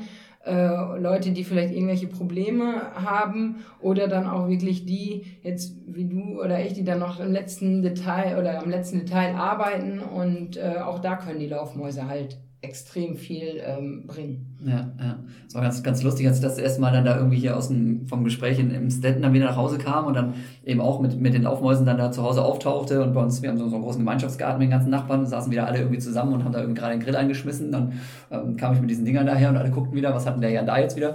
Ne? Und dann habe ich erzählt, ja, und dann guckte die eine Nachbarin, guckte so ganz neugierig, ach, sind das die Mäuschen? Ich so, hä, wie, was sind das die Mäuschen? Ja, meine Physiotherapeutin, ich habe immer so verspannte Schultern und sowas, die hat mir mal irgendwie erzählt, es gibt da jetzt irgendwelche, irgendwelche Dinger, die du in die Hand nehmen musst und sowas, die Mäuschen. So, ja, genau, das könnte schon sein, dass es das ist, das sind die Laufmäuse, probier es mal aus. ne, die hat halt immer das Problem, dass sie wirklich extrem verspannt, so Schultern, Rücken und sowas, die, die obere Schultermuskulatur einfach dann zu hat beim Laufen. Ja, die hat es jetzt auch getestet und sagt, das ist witzig. Ne? Also man, man hat irgendwie was in der Hand, weiß nicht genau, was passiert, aber irgendwas passiert halt.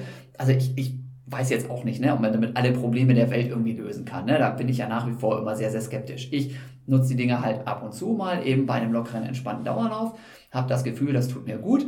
Grundsätzlich muss ich aber auch sagen, ich habe nicht immer Bock, einfach was in der Hand mit mir rumzutragen. Ja, liegt bei mir natürlich auch daran, dass ich ja ständig hier ne, bei Instagram irgendwelche Stories mache und mich dann selber filme und dann muss ich erstmal aus der Laufmaus raus und dann auch noch mein Handy aus der Hose krabbeln und so. Ne? Und dann, ne, deswegen ab und zu habe ich die dann dabei, aber bei Tempoläufen zum Beispiel mache ich sowieso nur noch sehr selten, aber da, ja, bin ich auch noch vorsichtiger und noch skeptischer, habe ich jetzt noch nicht getestet tatsächlich.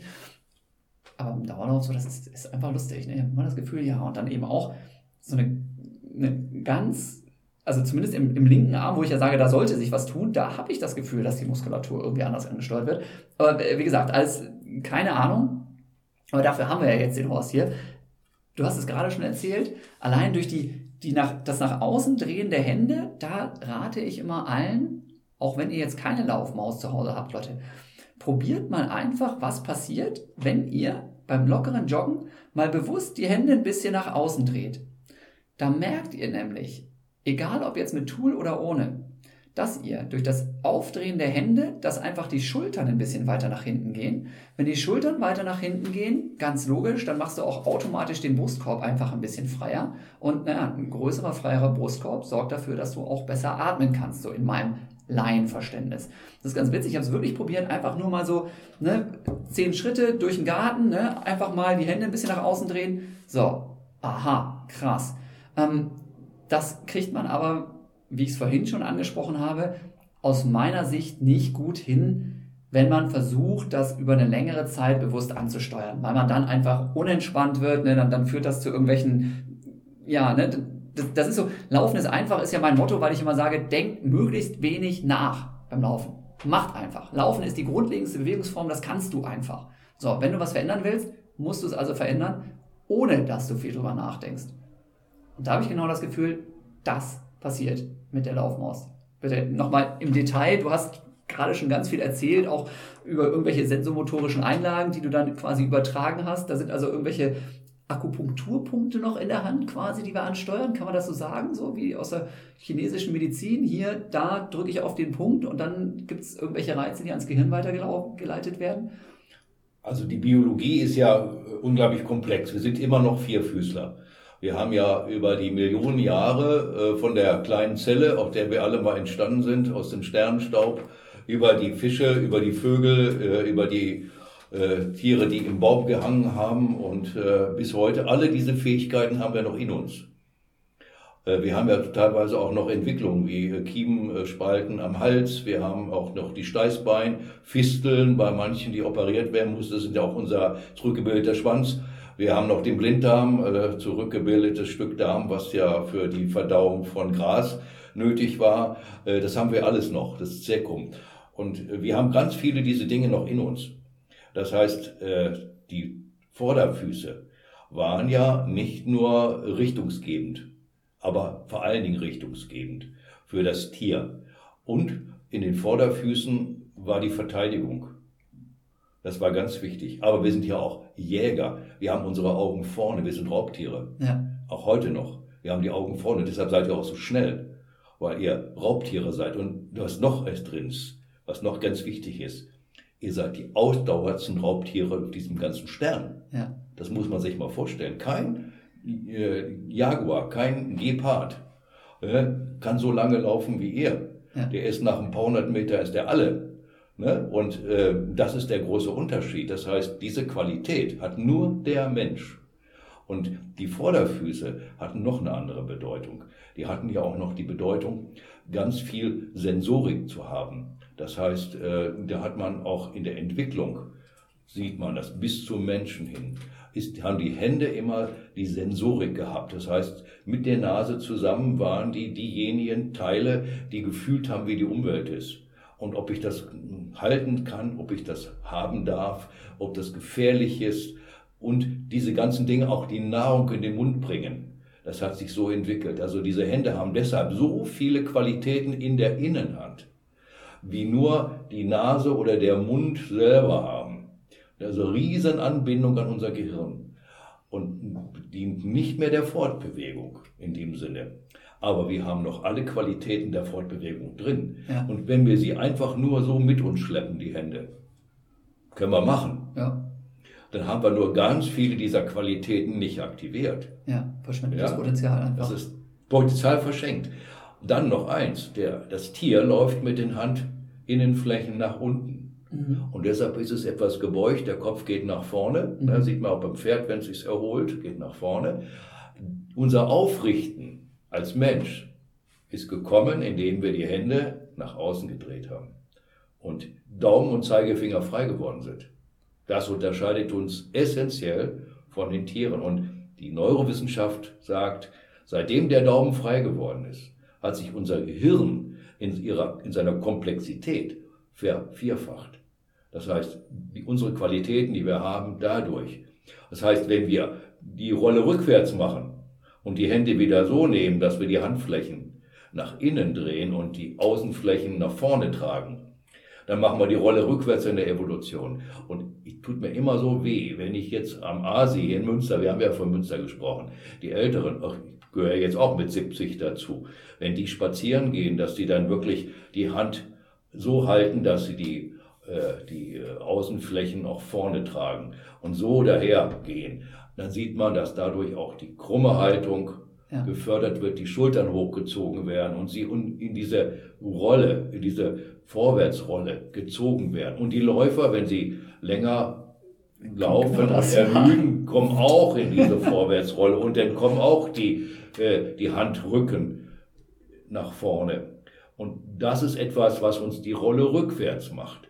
Wir wollen doch aber moderne Menschen sein. Wir wollen doch uns weiterentwickeln in der Evolution auch noch weiter. Dann gehört das dazu. Ja. Wir machen wirklich ganz viele Tätigkeiten ja schon in dieser Haltung, die uns wieder Rolle rückwärts macht, ne? indem wir die Finger ne, so halten auf der Maus, auf, auf der Tastatur. Im Sport und überall, wenn wir das nicht machen müssen, müssen, sollten wir die Hände nach außen drehen. Und wenn wir laufen und joggen und vielleicht mit der Laufmaus, machen wir das automatisch. Ja. Und dieser Automatismus, der, der entspannt uns. Es spart Energie. Und unser Gehirn versucht zu sparen. Und sollten wir doch dem Gehirn helfen. Sparen.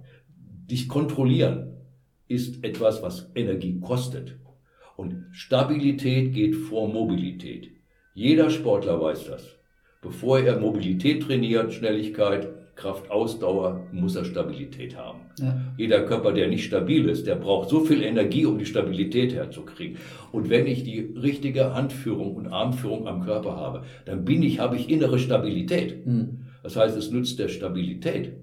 Und all diese komplexen Dinge, Sensomotorik, diese 170.000 Kontaktpunkte in der Innenhand sind nicht alles nur Akupunkturpunkte, Ja. sind wirklich ganz zusammengeschrumpfte Hautareale, die viel größer waren mal, die sind auf ganz kleinem Raum zusammengeschrumpft und haben so viele Sensoren, die wirklich ganz viele Qualitäten messen und so viele Dinge ersetzen. Das ist wie Nase, Ohren, äh, Mund zusammen, nur in den Händen.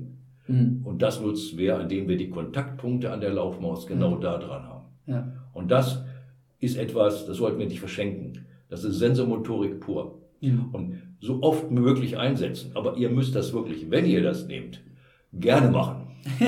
Denn wenn ihr euch da, jeder, der sich gegen sträubt, der soll es Ja. weglassen. Ja, ja, Weil ja. wir wissen, wir als Chirurgen, wir wissen, äh, der Patient kommt zu mir auf den OP-Tisch, Ja. wenn er es nicht mehr aushalten Ja, kann. ja. So. Und der Sportler, der wird die Laufmaus in die Hand nehmen, wenn er merkt, jetzt ist der Zeitpunkt. Mhm. So. Und jemanden mit verbal zu überzeugen, ist ganz schön. Mache ich gerne. Aber ich bin als Arzt immer derjenige, der lässt gesund werden. Ja. Ich lasse auch gerne jemanden schneller werden. Ich lasse auch gerne jemanden glücklicher werden. Ja. Und so lasse ich auch meine Flotestik, meine Firma, Ja. lasse ich gerne erfolgreich werden. Ja. Aber mit die schaffen das. Ich muss es nicht alles machen. Ja. Und ich kann Menschen versuchen zu überzeugen, so wie heute, wo Mhm. ihr da seid. Ja. Aber ich finde, wenn ich ihm was anbiete Mhm. und er wird den richtigen Zeitpunkt, es kommt immer auf den richtigen Zeitpunkt an, mhm. der richtige Zeitpunkt da ist, dann wird jeder seine Qualität finden. Und ich freue mich, wenn Menschen den richtigen Zeitpunkt mir melden, rückmelden, entweder durch den, durch den Kauf oder indem sie mich anrufen oder über diese vielen äh, ja, anderen Social Media äh, Möglichkeiten, Mediatoren mir ja. zurückmelden. Das ist Riesenfreude, das ist meine größte Glück eigentlich. Ja. Und ich glaube auch, dass durch die vielen Rückmeldungen jetzt von euch auch, und ich freue mich auch, wie es, dass es weitergeht, auch aus mhm. deiner Community. Äh, ja. Das muss nicht alles Lobhudel sein. Das kann auch ja. sein, dass Kritik kommt. Alles wird uns nützen. Nichts alles funktioniert für alle. Alles nützt es. Ne? Und wir können uns weiterentwickeln. Mhm. Und wenn das mal in den Händen von Kindern landet, ja, mhm. dass man Kindern von vornherein äh, motiviert, ne, äh, vernünftig zu laufen und gesund zu laufen, damit es im Alter nicht diese Rückfall in die äh, in der Evolution gibt. Und vielleicht letztendlich später mal, müssen wir heute nicht dran denken, auch der Rollatorgriff uns genau in der Laufmausform mal ja. angeboten wird. Ja. Dann haben wir genau das, Betreuung ganzheitlich. Mhm. Und das meine ich mit ganzheitlich. Ja, also ein ganz, ganz krasses, ganz, ganz krasses Thema, glaube ich. Äh, wie gesagt, ich war auch immer sehr, sehr skeptisch und ich würde auch jetzt sagen, Leute, ne, ähm, gemerkt, dass das ist natürlich auch irgendwie ein Werbepodcast, den wir heute machen. Aber ich glaube, da kennt ihr mich mittlerweile auch gut genug, dass ich tatsächlich, ne, ich teste viele Sachen und wenn sie nicht funktionieren, dann rede ich halt nicht drüber. Ne? Und dann mache ich auch garantiert keinen Podcast darüber. Und wenn ich persönlich das Gefühl habe, nicht nur bei mir, sondern ne, dann müssen natürlich auch meine ganzen Freunde und sonst was, die müssen auch alle damit rumrennen. Und wenn dann da auch das ein oder andere positive Feedback kommt, obwohl ich weiß, dass die genauso kritisch sind wie ich, dann sage ich, okay, das ist ein Produkt, da kann man wirklich für einstehen und da kann man auch mal sagen, Leute, kann ich euch empfehlen. Ne? Ob das jetzt für jeden das Richtige ist, ich weiß es nicht. Aber es ist auf jeden Fall mal eine Sache, die ich an eurer Stelle ausprobieren würde. Äh, wie heißt denn unsere Website eigentlich? Laufmaus.run oder sowas, glaube ich, ne? Genau. Genau. Und äh, gibt es noch diese Aktion, dass man die tatsächlich auch zurückschicken kann, wenn man sagt, ja. das funktioniert nicht für mich? Okay, immer ne? Gibt es immer noch. Da Wunderbar. Stehen wir doch für. Ja, genau. Das, das finde find ich nämlich auch ganz cool, ne? weil ja, die kosten knapp 80 Euro die Teile, also das ist schon auch ein Investment. Aber wenn man sagt, naja, letzten Endes habe ich kein Risiko dabei, dann finde ich, ist es doch ein also sehr, sehr überschaubares Investment. Äh, von daher, coole Sache. Das soll es an dieser Stelle auch, ne? Wir überziehen nämlich schon wieder hier. Ich gucke noch mal die ganze Zeit wieder nervös drauf. Ja, und Hanna hat gleich hier noch einen Pressetermin und sonst was. Und da ist, kommt noch einiges auf uns zu. An der Stelle deswegen, ne? Super coole Geschichte, finde ich richtig geil. Aber unser Podcast heißt ja einmal im Trainingslager. Deswegen Habt ihr für mich vielleicht auch noch zum Abschluss irgendwie eine witzige Trainingslagergeschichte oder sonst was, was ihr zum Besten geben könnt? Also es kann ein Trainingslager sein, es kann auch eine, eine Ärztefortbildung sein oder es kann irgendwie was anderes sein, wo du, äh, Horst, auf irgendwelche Leute gestoßen bist. Aber vielleicht fangen wir mit, mit Hanna direkt an. Äh, eines ist jetzt sogar wirklich relativ passend, weil es in der letzten Woche passiert. Die Laufmäuse waren natürlich mit am Fuschelsee und äh, ich glaube, in Österreich ist das noch nicht ganz so durchgekommen.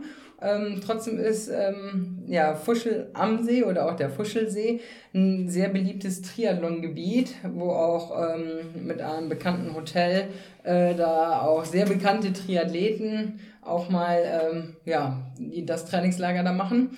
Und ich wurde da schon von vielen Triathleten, als ich um den See gelaufen bin, etwas skeptisch angeguckt bei meinem lockeren Lauf. Aber skeptisch, aber auch neugierig. Genau ja. das, was du sagst. So, Triathleten wollen halt immer das Neueste, das Beste und alles ausprobieren. Und ähm, eine, eine Frau hatte mich auch kurz angesprochen, was ist das denn? Habe ich dann kurz erläutert und so weiter. Ah ja, sehr interessant. Und hat das wird mir helfen oder werde ich mich mal informieren? Also das würde jetzt vielleicht hier ganz gut passen. Ja, ja, ja. Also das ist tatsächlich lustig, ne? weil das, man sieht es halt schon. Also es ist einigermaßen unauffällig, aber gerade wenn man neugierig guckt, was machen die Leute, also merkt man, die, die Handhaltung ist anders. Äh, man, man erregt schon so ein bisschen Aufmerksamkeit, zumindest natürlich ganz besonders aus also Triathlon-Nerds, die immer direkt gucken, hier, was ist denn da wieder genau, genau. am Start. Ja, was hat die, was mich schneller machen könnte? Genau. So nach dem Motto. Ja, ja, genau. Trainingsvorteil da, ich habe es gesehen, will ich auch haben, muss ich auch haben. Genau, genau. Sehr geil. Und mein Trainingslager ist ja eigentlich, wenn man sich mit Kollegen trifft mhm. oder mit Physiotherapeuten, da ich ja Osteopathen, mit den Osteopathen. Ne? Ja. Und bei den Osteopathen hatte ich das mal vor drei Jahren, als es in 3D noch da war, einem gezeigt, ein Orthopäde äh, aus Marburg und ähm, der auch Triathlet war. Und äh, in der, jeder Mittagspause rannte der um den Aasee und Da habe ich gesagt, ähm, guck mal, nimm doch sowas mal mit. Da guckte er mich mitleidig an und sagte, du, wenn du da bei einer großen Veranstaltung irgendwo mal stehst, gerade bei Triathleten, mhm. dann wirst du nur die Verrückten finden und dann wirst du auch wahrscheinlich bei einigen auf äh, Verständnis stoßen. Aber du kannst eventuell sein, dass du wegfährst und bist total traurig, weil wenn du nicht beweisen kannst, was es besser macht, dann bist du auch bei den Triathleten wahrscheinlich nicht an der richtigen Stelle. So, und jetzt habe ich, nachdem die Laufmaus so bekannt wird, haben, kam der wieder hat mich angerufen.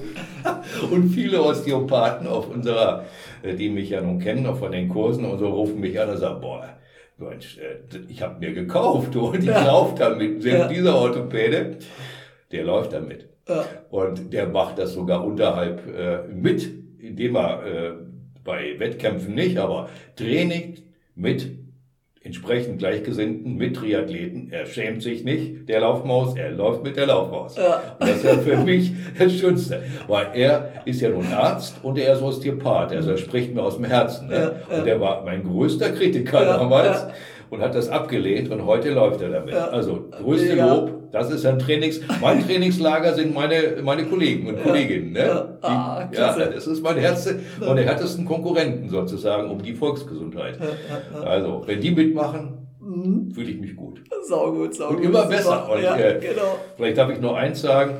Ich hab, wir haben eine große Chance sogar, dass die äh, über die Laufmaus demnächst eine Doktorarbeit geschrieben wird und zwar äh, in Nürnberg, Weiden und Amberg.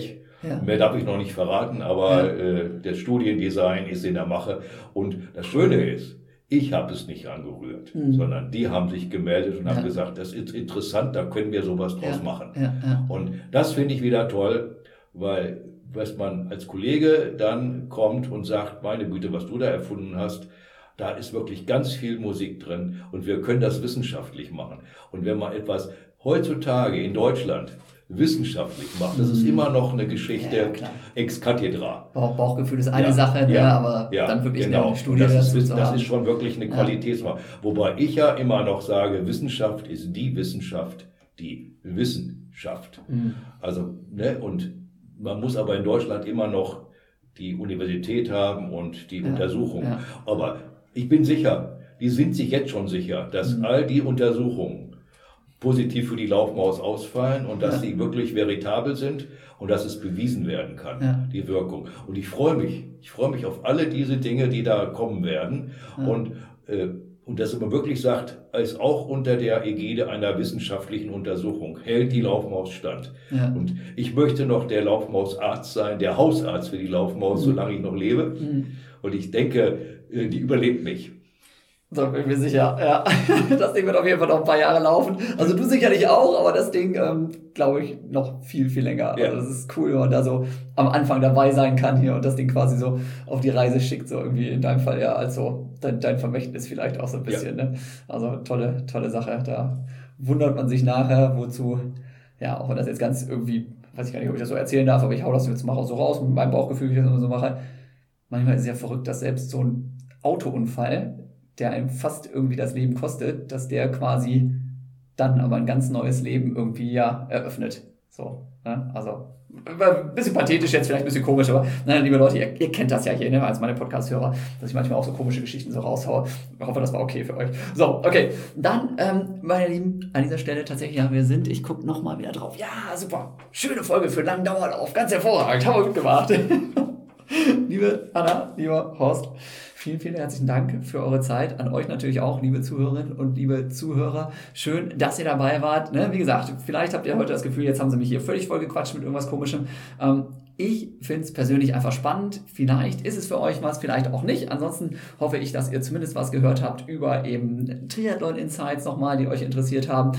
Darüber, ne, auf Laufmaus oder nicht, dass man tatsächlich einfach auch im Sport immer noch wieder neue Innovationen auf den Markt bringen kann, was das Leben, auch wenn es zwischendurch mal eine Riesenkrise gibt, was das Leben trotzdem immer noch für krasse Überraschungen, für krasse Wendepunkte da auch geben kann. Ne?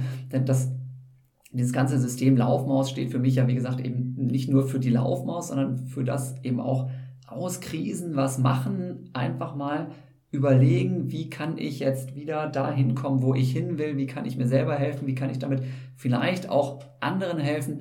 Finde ich ein super spannendes Ding. Das heißt, wenn euch diese Folge gefallen hat, gerne auch weiter teilen, ja, weiter den Freundinnen und Freunden empfehlen. Mund zu Mund ist immer am allerbesten. Social Media funktioniert auch, ne, aber äh, gerne in der Trainingsgruppe auch weiter erzählen. Und ähm, ja, dann würde ich sagen, euch, liebe Zuhörerinnen und Zuhörer, wie gesagt, nochmal vielen Dank. Lieber Hanna, hast du noch ein Schlusswort? Hast du noch irgendwie einen Motivationsspruch oder hast du noch irgendwas, was du unseren, unseren Zuhörern auf den Weg geben kannst hier? Ah, vielleicht auch das, was ich so ein bisschen gemerkt habe mit der Laufmaus, äh, das halt auch grundsätzlich fürs Leben, auch wenn man skeptisch ist, einfach mal die Sachen ausprobieren und sich äh, darauf einlassen und gucken, was nachher rauskommt. Ja, ja, super cool. Horst, wie sieht es bei dir aus? Also das größte Glück, was mir passieren kann, dass ich möglichst viele glückliche Laufmaus-Nutzer mir entgegenkommen. Ja, sehr cool. Okay, dann, wie gesagt, nochmal auch an euch beide herzlichen Dank und, ne, liebe Leute, ihr wisst Bescheid, immer schön einschalten, ja? Laufen ist einfach der Podcast von und mit Jan Fitschen und laufen.de und heute absoluter Runners Nerd Talk, glaube ich, wieder eine Staffel aus der, äh, eine Folge aus der Staffel einmal im Trainingslager. Und damit wünsche ich euch alles Gute, schöne Laufkilometer und noch einen schönen Tag. Ich hoffe, ihr genießt euren Dauerlauf, eure Autofahrt, eure Zugfahrt, was auch immer, das Putzen der Wohnung, was auch immer ihr gerade treibt, während ihr das Ganze hört. Ich wünsche euch noch einen schönen Tag und viel Spaß mit allem, was ihr so anstellt. Tschüss!